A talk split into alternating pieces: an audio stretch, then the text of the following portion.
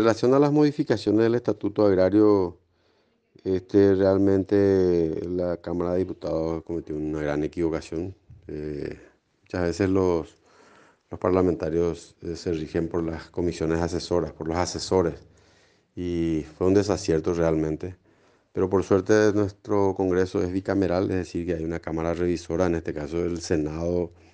se constituyó en Cámara Revisora y este, rechazó eso esas modificaciones que me parecen ah, totalmente correcta la actuación del Senado y por lo cual nosotros en la Cámara de Diputados lo que tenemos que hacer es aceptar el rechazo y definitivamente rechazar estas modificaciones inconstitucionales, caóticas, que lo único que iba a plantear, a generar es más caos de lo que tenemos en el tema agrario. Y si hay que modificar el estatuto agrario, habría que convocar a los mejores técnicos, a los más ilustrados en el tema y por nombrar, eh, hay muchos en realidad en el país, pero podemos eh, convocar al,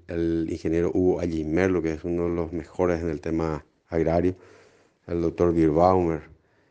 y a otros. Hay otros, eh, hay otras personalidades del área a quienes el Congreso pudiera convocar si es que necesitamos modificar algo. Así es que eh, por suerte se va a rechazar y se va a devolver la calma en el área porque realmente iba a ser un caos esto si se aprobase.